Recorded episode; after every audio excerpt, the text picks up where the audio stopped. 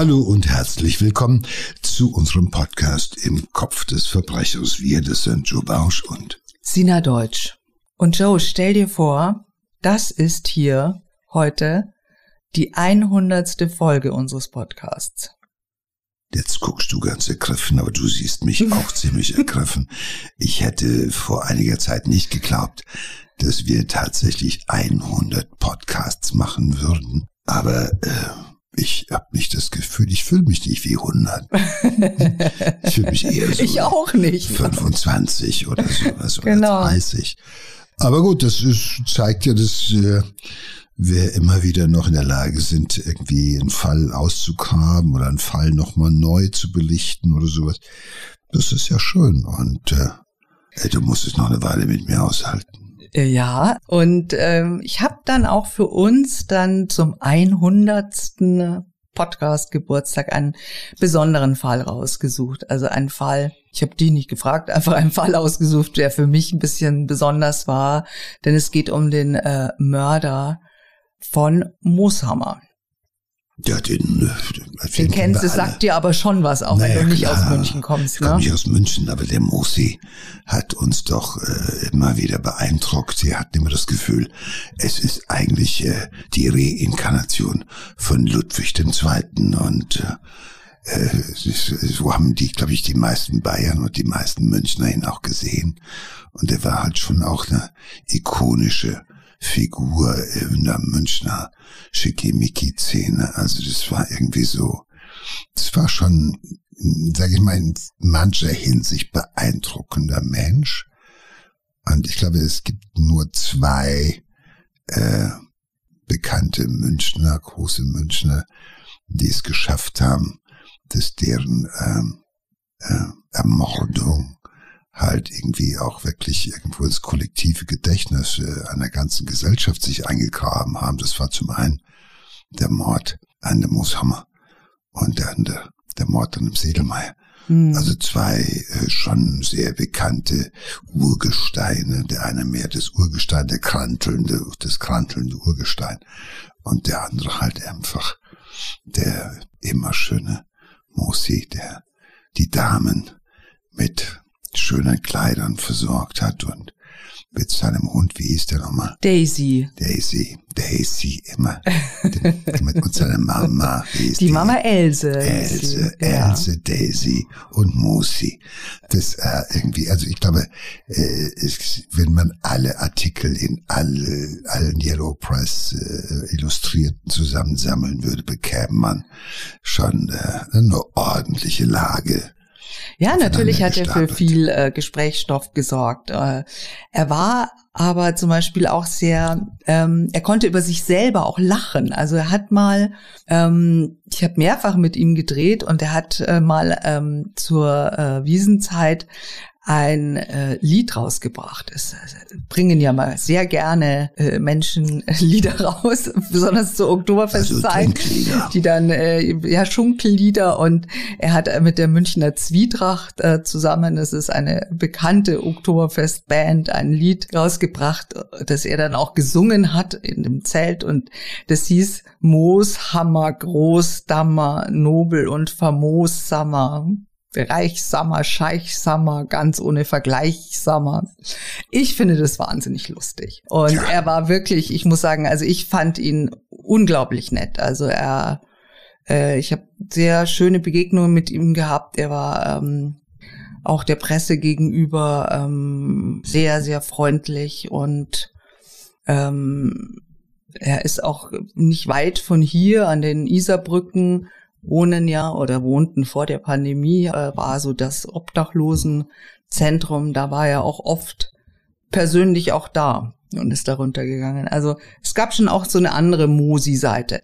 Aber wir wollen ja jetzt hier auch gar nicht so die, das ist äh, so tragisch es ist, es ist der das Opfer äh, ist hier nicht unser Thema, äh, sondern äh, der Mensch, der ihm das Leben genommen hat und ähm, ja, ähm, man muss sagen, dass so außergewöhnlich, wie dieser Mensch auch war und wie dann schließlich auch ähm, die Beerdigung war und, und der Trauerzug. Da sind ja Tausende hinterhergelaufen durch München und so weiter.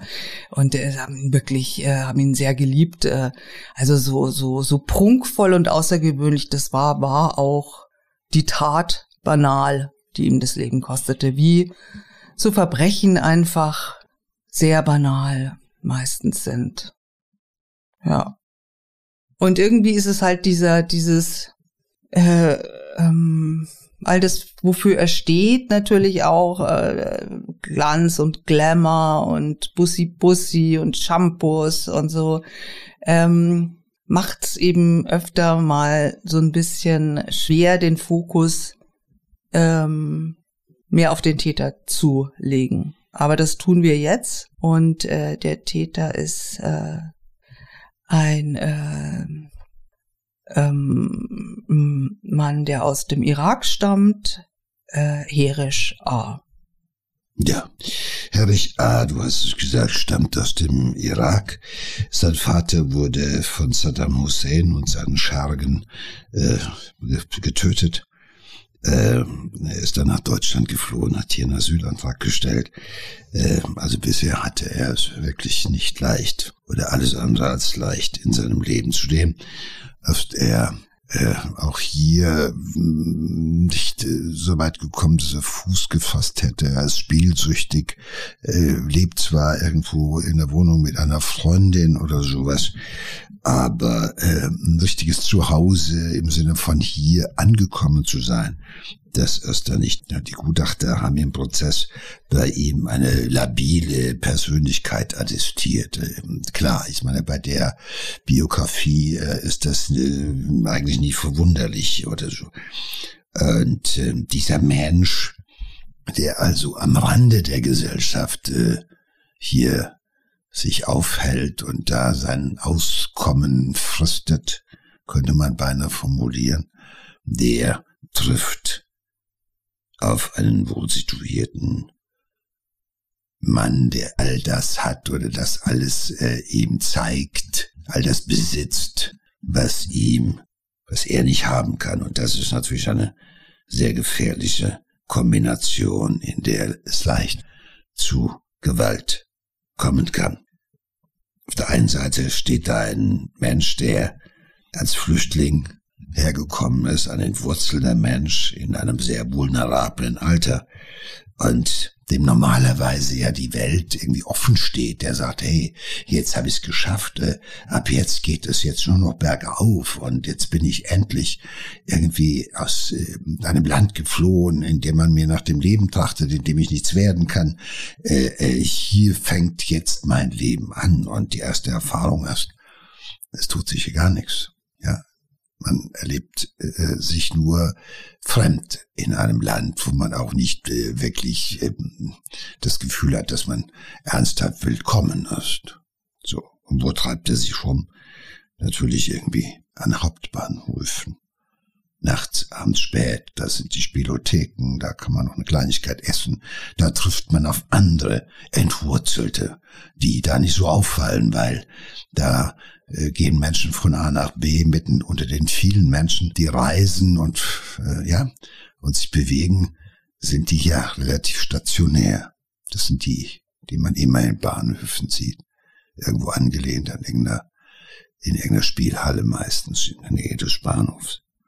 Da trifft man sich. Und eigentlich kann man sagen, er kommt ja äh, aus einer ohnehin schon Überleg mal, du bist im Irak aufgewachsen, du hast immer den Blick gehabt in diese reichen Länder, in denen alles möglich ist, in denen Menschen wie dir die Welt offen steht. Und was dir denn offen steht, ist der Bahnhof. So. Und wir wissen aus vielen Untersuchungen des Menschen, die immer nur Zuschauer sind und nie an den Möglichkeiten, die eine Gesellschaft allen anderen bietet, sozusagen Teilhabe finden können, dass das die schon halt eben auch, ja, das ist wie Schmerz, wird das in den Gehirnen empfunden. Und wenn das auf Dauer so einwirkt, dann kann es schon mal sein, dass es wie, dass zu Gewalt kommt. Und dieser Mann der sich am Rande der Gesellschaft bewegt, trifft abends spät auf einen Menschen, der im weißen Rolls-Royce vorfährt.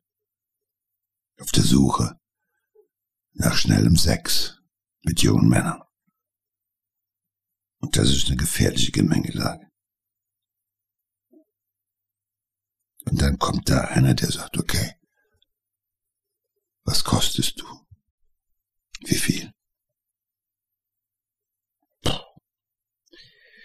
Das ist natürlich etwas, ähm, was auch so ein Menschen, der aus so einer Männergesellschaft stammt, in der man sowas wie, ja, was, das Machismo, so dieses arabische Machismo äh, äh, pflegt oder sowas, ist das natürlich nochmal ein Schlag ins Kontor, aber dazu später mehr. Auch ähm, Mooshammer kommt jetzt nicht ähm, äh, aus einem reichen Hause. Ähm, es sind zwar ursprünglich ordentliche Verhältnisse, wenn man das so ausdrücken mag. Der Vater verdient ganz gut, er arbeitet bei einer Versicherung, er verliert allerdings seine Arbeit. Er ähm, fängt an zu trinken, er trinkt sehr viel, er wird obdachlos und er nimmt sich schließlich das Leben. Da ist sein Sohn Rudolf gerade mal 17 Jahre alt. Und ähm, Rudolf Mooshammer hat äh, etwas Unglaubliches geschafft. Also er hat sich wirklich selber komplett hochgearbeitet. Er hat äh, erst eine Lehrstelle gehabt bei einem Tuchhändler, dann äh, ist er nach Paris gegangen zu Dior und dann hat er schließlich seine eigene Luxusboutique in München aufgemacht, und zwar in der Maximilianstraße. Und in der Maximilianstraße neben Louis Vuitton und Gucci und Hermes. Und äh, damals war da auch äh, Rudolf Mooshammers Laden. Und das ist schon ähm, das ist schon ein unglaublicher Aufstieg, ähm, auch so ein Selfmade-Aufstieg, ne? Und das war schon auch äh, damals die die Top-Adresse in der bayerischen Landeshauptstadt. Ne? Da sind sie schon alle hingegangen und jeder wollte mal in den Laden zumindest rein und gucken, wo er ist. Und da stand er dann da drin mit Daisy und ach, es war unglaublich. Also sein Schoßhündchen Daisy war immer an seiner Seite. Ähm, hat dann auch immer, es gab immer Gerüchte, es gibt mehrere, also schon nacheinander, äh, weil die kleinen Hunde ja auch nicht so lange leben, ja, egal. Ähm, er war ein Exzentriker, aber er hat sich äh, schon auch ähm, ähm, um Menschen gekümmert, denen es nicht so gut geht wie ihm und das vor allem obdachlosen Menschen und das habe ich ja schon erzählt, also auch durch dem Schicksal äh, seines Vaters. Äh, er hat sich aber eigentlich sein ganzes Leben für die Obdachlosen auch äh, in München eingesetzt. Ja, Gemeinsamkeit in der Biografie, Mooshammer auf der einen, seinen späteren Mörder auf der anderen Seite, ich glaube, ist ein bisschen schwierig, ähm, an den Haaren da jetzt was herbeizuziehen. Das kann man so überhaupt gar nicht vergleichen. Ähm, das ist natürlich klar, war dann auch äh, Armut, wenn man so will, bei Mooshammer und äh, der Vater hat eben alles verloren, aber äh, und es gab auch Sucht. Ähm, aber ähm, bei dem Täter, glaube ich, spielte sich das Leben ausschließlich in einem äh, von Armut und, und Sucht geprägten Milieu. Ja, vor allem auch von einem Milieu, was ja äh, permanent äh, dich in Unsicherheit hält. Das ist ja keine, du, das, darf nicht, man darf nie vergessen, die Menschen sind vergleichsweise frei und es dachte ihnen hier niemand nach dem Leben, aber die Unsicherheit, wie geht's morgen weiter, was kommt in 14 Tagen, was ist in drei Wochen, in vier Monaten und das macht viele Menschen halt doch zusätzlich äh, zu schaffen. Aber das auch nur am Rande. Die Wege der beiden kreuzen sich tragischerweise am 13. Januar 2005. Mosama hat Feierabend, er lässt sich von seinem Chauffeur im Rolls-Royce zu seinem Haus in dem Vorort Grünwald fahren. Ähm, zur selben Zeit im Münchner Bahnhofsviertel ähm, verliert Herisch A beim Glücksspiel das Haushaltsgeld, das seine Freundin ihm gegeben hat, damit er einkaufen gehen kann. Aber er geht nicht einkaufen, sondern er geht in die Spielhalle und verzockt alles. Das ist natürlich irgendwo äh, Worst Case. Das hat er nicht gewollt. Aber äh, so ist es nun mal. Und das äh, macht einem natürlich klar, dass jemand, der so unterwegs ist, wie wir das bei Herrich A. wissen, dass das ihn noch zusätzlich unter Stress setzt und laut Gutachter ist Herrich A. Äh, unter anderem auch impulsiv und manchmal sogar auch aggressiv. Äh, jetzt kommt diese Situation dazu, die ihn zusätzlich unter Druck setzt und in Stress versetzt. Er hat gerade viel Geld verloren, also für seine Verhältnisse jedenfalls, das ist ja nochmal das Haushaltsgeld. Das heißt, er muss, wird sich jetzt dafür verantworten müssen. Irgendjemand fragt, wo ist das Geld? Wo hast du, was hast du gekauft? Der wird sagen, ich war in der ja. Spielhalle, ich habe es verzockt.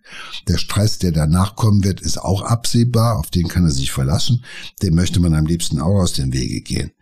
Und äh, das ist äh, äh, das ist für ihn eine Situation, das kann man sich jetzt vorstellen. Ähm, das ist ein bisschen auch ausweglos. Egal was er jetzt macht, es ist die nächsten Tage, die nächsten Stunden und so weiter werden nicht schön für ihn. Und das äh, äh, äh, hat er zu diesem Zeitpunkt sicherlich noch nicht drüber mhm. nachgedacht, jetzt jemanden zu überfallen oder zu ermorden ja. oder sonst was. Aber in dem Moment, wo er ganz unten ist, im wahrsten Sinne des Wortes, das bisschen, was er, was so nicht mal ihm gehörte, mhm. das Geld hat er verzockt. Und dann hängt er an diesem Bahnhof rum, um ihn herum im Endeffekt nur Menschen, die was haben, die irgendwie von A nach B streben, in ein Zuhause, wo sie sorgenfrei wohnen können oder sowas. Da bist du schon noch ein bisschen wehmütig und das kann ich schon runterziehen. Aber äh, in diesem Augenblick erscheint im wahrsten Sinne des Wortes ein weißer Ritter. Ja, denn nach einem letzten Abendessen beim Italiener äh, bewegt sich Rudolf Mooshammer als Rolls-Royce noch einmal zurück in Richtung Münchner Innenstadt. Hinter dem Lenkrad sitzt jetzt der Modeschöpfer selbst und sein Ziel, das ist gar nicht so weit weg von der Maximilianstraße, aber es gibt keinen größeren Kontrast zu diesem Viertel und äh, dem Luxusviertel. Er steuert seinen Wagen nämlich in die Gegend um den Münchner Hauptbahnhof, da wo sich auch A aufhält, ja, der Spielhalle. Denn hier ist ein äh, ähm, homosexuellen Strich. Äh, hier ist der 64-jährige homosexuelle Mooshammer auf der Suche nach schnellem Sex. Das ist nicht das erste Mal. Ähm, das äh, ist bereits öfters gut gegangen. Aber an diesem Abend ist es leider sein Schicksal, denn er trifft auf seinen späteren Mörder. Er trifft auf Herisch A., denn der hat sich jetzt überlegt, um das verzockte Geld wieder zu beschaffen, könnte er sich ja als Stricher verdingen. Also er bietet seinen Körper zum Kauf an und er trifft auf äh, einen Freier, Rudolf Mushammer. Ja, aber man muss wissen, Herrich A. Äh, ist eigentlich kein äh, Stricher. Mhm. In dem Sinne, er hält sich zwar in diesem Milieu auf, er weiß möglicherweise auch natürlich aus der täglichen Beobachtung, äh, was da geht und was da passiert. Da muss man ja kein Hellseher für sein, um zu bemerken, dass zu bestimmten Stunden des Tages dort äh, Freier nach irgendwie schnellem Sex mit Männern suchen oder so. Das ist ja nicht das Problem. Aber wie gesagt, er ist kein professioneller Stricher, um das mal so auszudrücken. Kein Profi äh, der Gutachter sagt zwar, er hatte möglich, also er hatte bisexuelle Züge. Das soll ja im Endeffekt nur sagen, okay, dass er sich das zumindest überhaupt äh, vorstellen wollte oder konnte, mit einem Mann Sex zu haben. Äh, ob er das schon mal gemacht hatte, das sei dahingestellt. Ich glaube das noch nicht mal. Und äh, er war ja zu diesem Zeitpunkt zwar mit einer Frau liiert, der Herrich A. Aber äh, das ist jetzt offenbar ähm, kein Hinweis darauf, dass er ausnahmslos, also sozusagen stalinistisch heterosexuell gewesen wäre. Und auf der anderen Seite wissen wir, zu dem Zeitpunkt, als äh, er auf Mushammer traf, hatte er Stress ohne Ende. Das Geld war futsch. Äh, äh, er ist auch nachdem er das Geld verloren hat, ja nicht sofort wieder zu seiner Freundin und hat gesagt, ich habe alles verzockt und sei mir bitte nicht böse, sondern hat sich da weiter rumgetrieben. Und dann erscheint im wahrsten Sinne des Wortes im weißen Rolls-Royce der weiße Ritter und der will das Letzte, was du hast, der kauft dich. Der kauft dich dafür, dass du ihm einen Gefallen tust, dass du Sex mit ihm hast. Und er will dich mitnehmen nach Hause. Und du steigst ein und ein. gibst ihm das. Du steigst erstmal ein und sagst, ich weiß zwar nicht, was kommt, der Mann ist viel älter. Naja, also ich ganz ehrlich, man weiß doch geil, so wenn du am, das, was genau weiß kommt, kommt, weißt du nicht, was du hundertprozentig, was da genau kommt, glaube ich, das weiß man nicht. Man lässt sich halt erstmal drauf ein und in dem Moment, wo so ein junger Mann bei dir einsteigt, und das ist ja nun mal das, was Mooshammer nicht das erste Mal oder so das zweite Mal erlebt hat, dass die dann wissen, es geht jetzt mit dem Roll, mit dem Rolls geht's jetzt runter nach Grünwald und da wird es halt einfach schön werden. Es gibt Shampoos, es gibt Sexualität und die Nacht äh, wird miteinander verbracht oder sowas, wie auch immer. Und es ist natürlich etwas, wenn du dich gerade in so einer Gesellschaft so am Rande fühlst und so ausgestoßen fühlst und dann kommt jemand und der sagt nicht, äh, das ist ja nicht der weise Ritter, der dich an der Hand nimmt und führt, sich, führt dich in das Schloss und da wird alles schön, sondern du weißt eines, du hast mit dem Sex zu haben. Das ist dir klar, dass dir das nicht macht aus Nächstenliebe, sondern aus Eigenliebe und weil er mit dir Sex haben will. Und da baut sich natürlich ein wahnsinniger Druck auf, weil er fühlt sich eh schon schwach und ausgestoßen. Und das nagt natürlich auch an seiner Selbstachtung. Ja, wenn du dich verkaufen musst, nicht, weil es eine Alternative ist oder weil du das gerne machst oder weil du davon lebst, sondern weil du das machst, weil du jetzt die Kohle brauchst. Und dafür musst du jemandem gefällig sein. Also da ist das Potenzial, gekränkt zu sein, gekränkt zu werden oder sowas, das ist schon angelegt, muss man sagen. Ja, zusammenfahren Mooshammer und A zu Mooshammers Haus in Grünwald.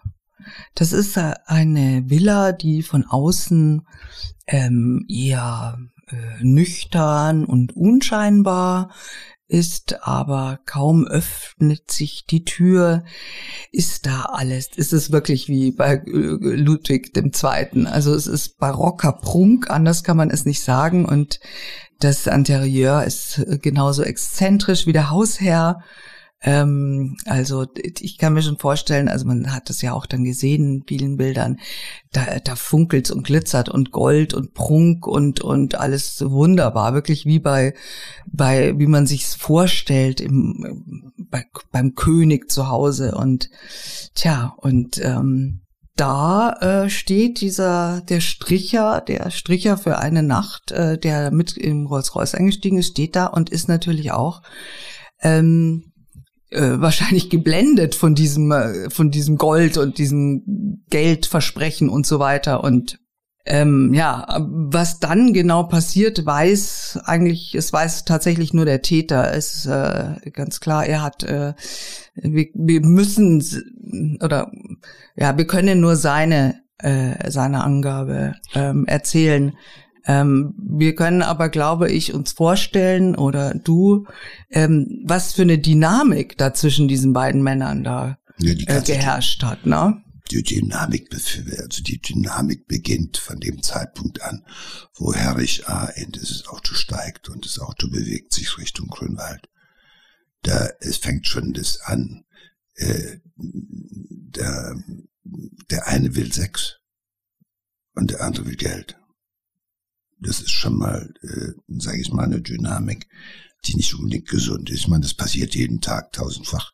Und es mhm. geht in allen Regeln gut. Aber hier ist auch das Problem, dass der eine das kennt, der fährt öfter hin und hat immer mal wieder da, sag ich mal, einen jungen Mann gefunden, der ihm gefällig war, mit dem er halt einfach den schnellen Sex haben konnte. Und auf der anderen Seite ist da jemand, der das sich vielleicht manchmal vorgestellt hat, aber bisher vielleicht noch nie so in dieser Form jedenfalls durchgezogen hat, der das Geld will, Der eigentlich also zumindest ja, stand er wahrscheinlich noch nie in seinem Leben in so einem Palast. Auch noch nicht in so einem Palazzo Pazzo mm. und hatte das Gefühl gehabt, ich bin eben noch, ich bin eben noch, äh, äh was weiß ich, auf der Bahnhofstoilette in München gestanden mm. und mhm. wusste nicht genau, wie geht mein Leben weiter. Und äh, eine knappe Dreiviertelstunde später sitze ich in Grünwald oder stehe ich in Grünwald in einem äh, Palazzo und da verlangt ein älterer Mann, dem das alles gehört, der wie so ein Sultan auch da erscheint, wie der Kalif von Bagdad, um noch's mal ein bisschen zu übertreiben, der sagt, okay, zieh dich aus, wir wollen anfangen. Ja. Also ähm, und vor allem, der sagt ja, ich bin der Beherrscher, weil ich habe das natürlich Kohle, er hat die Kohle. Gehört das. Ja, und zwischen er bestimmt. Ja, hm. ich bestimme, ich bin der Bestimmer. Und äh, du bist im Endeffekt nichts anderes als mein Callboy. Hm. Also, sei nett, dann gibt's Geld. Vergiss es nicht. Ja.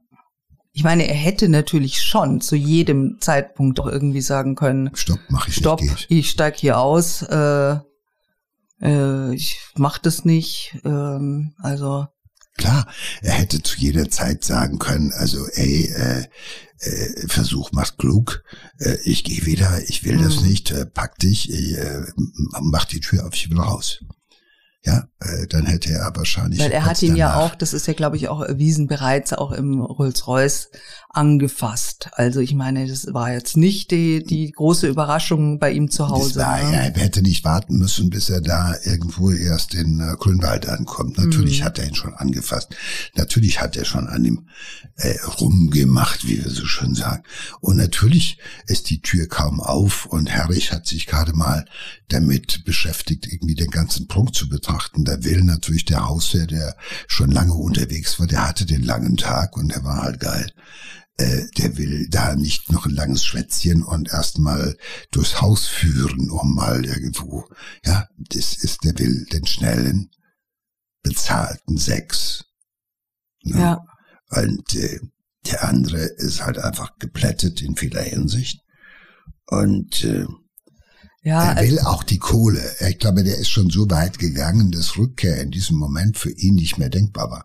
Mhm. Er hatte sich schon äh, in dem Moment, wo er nicht im Auto, also er hätte, dann hätte er aus dem Auto aussteigen müssen, nach dem Visa halt, das will ich nicht. Lass mich raus.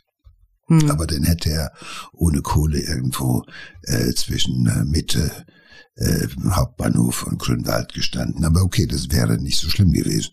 Da fahren auch nachts Trambahnen. Da fahren auch nachts Trambahnen, gut, das zu wissen. Aber nein, äh, es, es ist ja, es ist ja die Ambivalenz. Äh, will, will nicht. Äh, was krieg ich dafür? Was soll ich dafür machen? Äh, relativ klar ist, er muss was dafür machen, was er offenbar nicht bereitwillig ist zu tun. Und da geht's nicht darum, dass etwa die Wünsche seines Freiers äh, völlig absunderlich gewesen äh, sind oder irgendwie ganz extrem, sondern für ihn war alleine die Tatsache, dass ein Mann mit ihm Sex haben wollte und dass er bestimmte Sachen machen sollte dafür, was noch normal ist im Brand, äh, war für ihn schon pervers. Ja, vielleicht auch irgendwie, ne, ähm, äh, da äh, da ist jemand, der scheint so viel Geld zu haben, dass es dem auch eigentlich wurscht sein kann. Der kann mir noch mal ein Tausender drauflegen oder so, ne? Also vielleicht auch, auch äh, ähm, überwältigt von diesem, von, von diesem Reichtum, äh, bisschen Gier. Ja, das kommt noch dazu, dass du sagst, bitte, der hat hier alles und ich soll's dem, was weiß ich, für, für zwei, dreihundert Euro oder was es da äh, gibt, dafür soll ich mir, äh, soll ich ihm meinen, äh, meinen Hintern hinhalten? Ja. ja, also das ist ja doch, äh, dann denkt man, äh, wenn du erstmal anfängst, über das Preis-Leistungs-Verhältnis nachzudenken, ein erfahrener Stricher gibt sich damit zufrieden, weil er mhm. weiß, das kriegt er morgen, übermorgen in den nächsten Wochen nochmal. Mhm. Aber jemand, der zum ersten Mal in so eine Situation kommt, ja, man ist natürlich gierig auf das Geld, aber überhaupt am liebsten nicht bereit, dafür irgendwas zu tun, sondern mhm. der darf vielleicht ein bisschen an mir rummachen, der darf mir ans Knie packen, der darf mir zwar vielleicht zwischen die Beine packen, aber doch nicht mehr. Und auf einmal sitzt du da und du siehst, der beherrscht aber die Zinnerie. Und er hat dich gekauft. Er hat dich für kleines Geld gekauft. Dem gehört das Paradies. Und der hat dich für kleines Geld gekauft. Also wahrscheinlich, also er behauptet, es ginge äh, tatsächlich ums Geld. Äh, Mosama hätte da nicht zahlen wollen, was man aber äh, auch nicht so glaubt. Auf jeden Fall Tatsache ist, er Herisch A greift nach einem Kabel, er legt es mehrmals um Mosamas Hals und zieht zu und er übt dabei so viel Kraft aus, muss man sich auch mal vorstellen. Also er stellt sich auf Mosamas Brustkorb, ja, das war auch vor Gericht bewiesen und ähm, äh, dreht so so so stark zu an dem Kabel, dass dieses Kabel reißt. Also das muss, da ist schon ähm, Wut. Das ist so ein Ka Wut, äh, Hass, also da ist, Hass, da so ein Kabel viel. reißt ja nicht. Äh, das musste erstmal, äh, vor allem ja. er steht ja mit den Füßen auf dem Körper und zieht ja. zu. Mm. Also das ist ja, äh, ähnelt ja fast einer Beziehungstat, obwohl gar keine Beziehung ja. da ist. Er sieht ja auch, er sieht ihn ja an auch dabei. Ja, und ne? er sieht ihn ja dabei auch an, aber das spielt in dem Moment keine Rolle. Das, äh, das ist äh, verschärft höchstens noch seine Aggression. Und äh, meine, dies, dieser Konflikt, ähm, es ist ja, sag mal so, da ist in diesem Augenblick etwas ähm, eskaliert. Hm. Diese Menschen hätten sich nicht begegnen dürfen an diesem Tag. So sage ich das erstmal. Ja. Das erste. Das zweite ist, da kamen Menschen aus verschiedenen Galaxien, sind da aufeinander getroffen. Und äh, der eine hat äh, unterschätzt, das, äh, was da an Potenzial in diesem jungen Mann steckt, den er in sein Auto lockt und mhm. holt mit Geld. Mhm. Und der andere hat sich selber überschätzt, nämlich dass er dachte, ich bin jetzt so weit, ich kann für Geld das machen und es tut nicht weh und äh, hey, äh, machen, waschen, nach Hause gehen, Geld haben, scheißegal.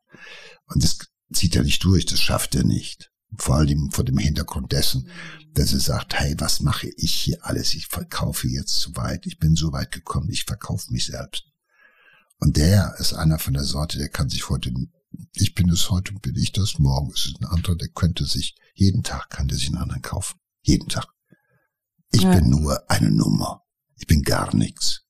Ich bin nur, im wahrsten Sinne des Wortes, um es mal brutal auszudrücken, ich bin hier der Arsch. Und da fühlt er sich irgendwo mehr als getroffen und wir wissen, er ist halt jemand, der auch schon mal äh, dem das Aggressionspotenzial schon noch innewohnt. Ja, also das ist kein das, geborenes das Opfer. ist in, sein, in seiner Persönlichkeit angelegt, ja, so dieses ja Gewaltverüben. Das, ne? das ist ja auch noch da. Ich meine, äh, das ist halt, er sagt halt nicht Stopp, sondern er fühlt sich in diesem Augenblick dermaßen provoziert von dem, was da ist und vor allem auch von sich selber so angekotzt, so glaube ich das jedenfalls, dass er, da muss jemand für büßen. Da muss jetzt der für büßen, der ihm jetzt heute Abend noch mal zeigt, wo er angekommen ist. Dieser Typ zeigt ihm, in der Situation, da bist du angekommen, da gehörst du hin.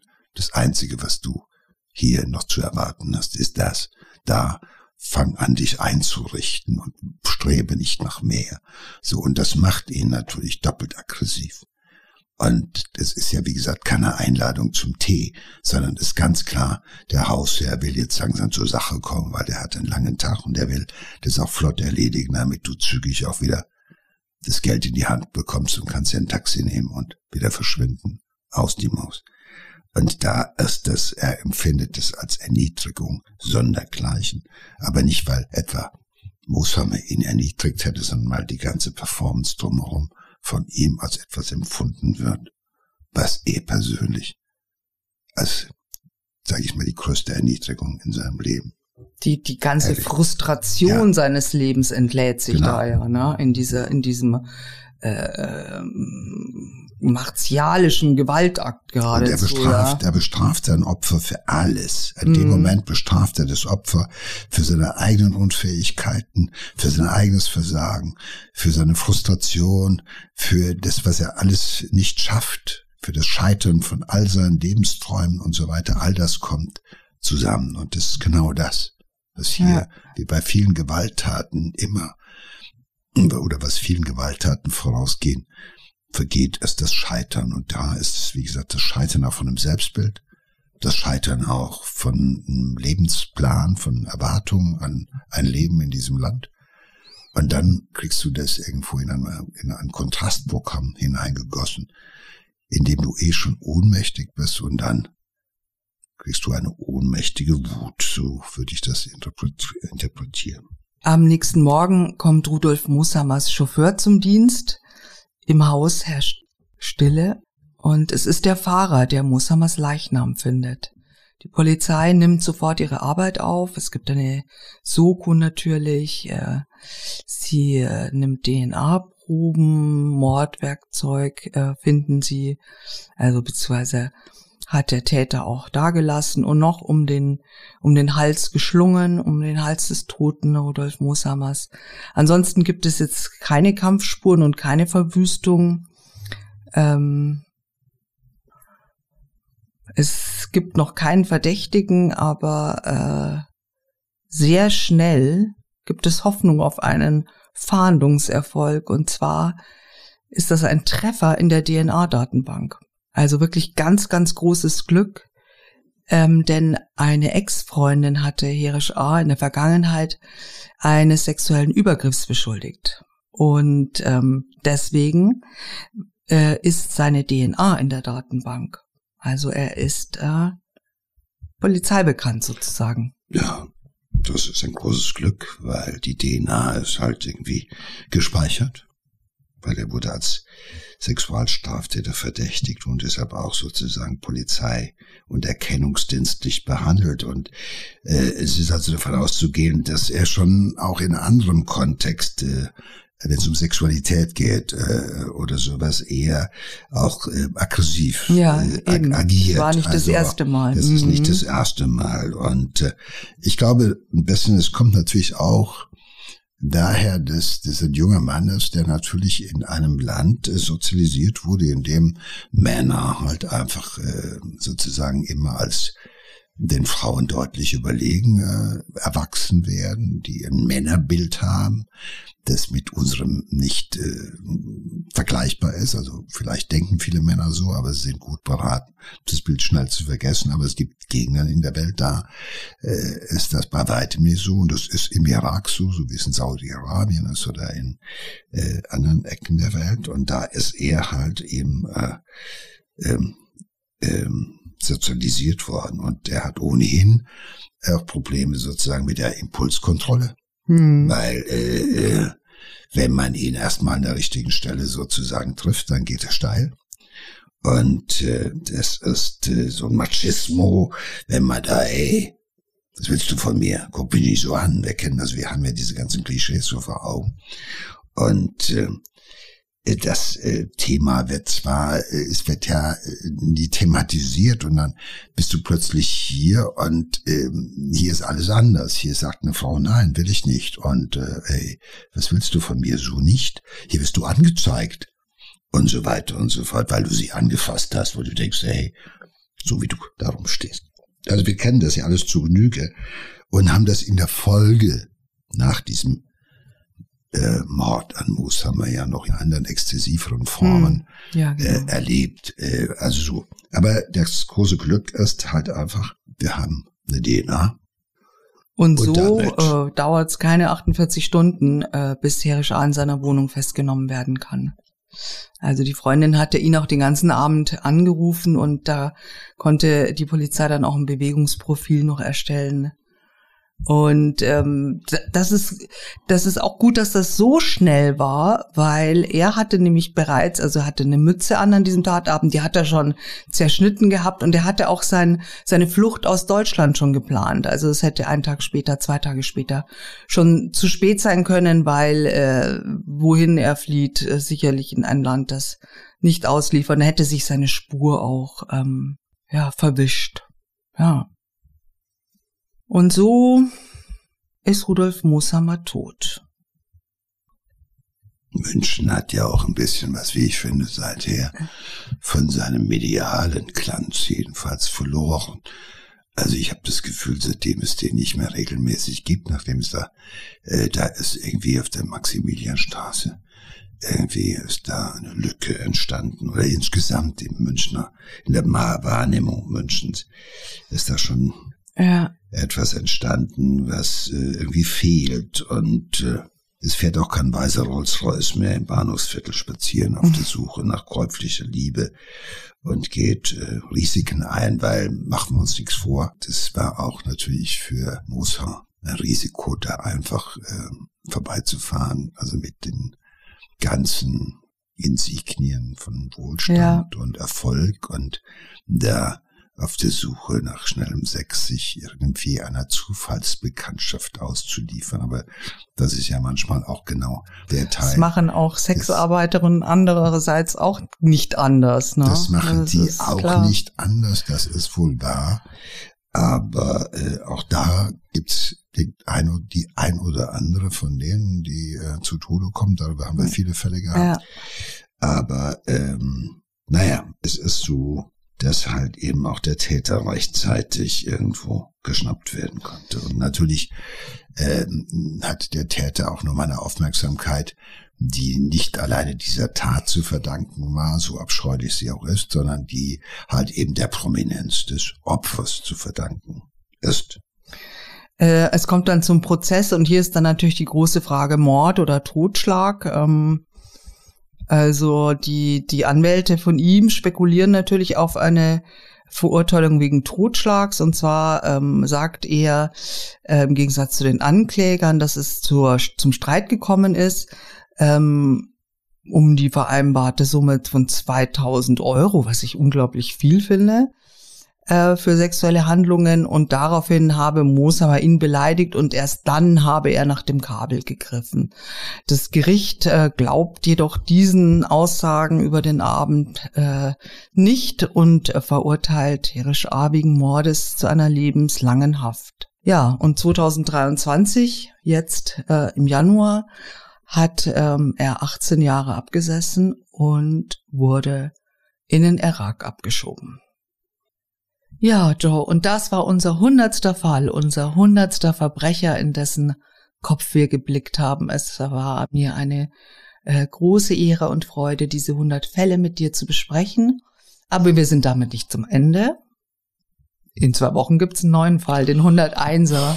Ja. Ich hab's befürchtet, aber egal. Ich finde, äh, äh, dass äh, solange wir so tolle Fälle finden, über die wir gemeinsam reden können, äh, ist alles schön.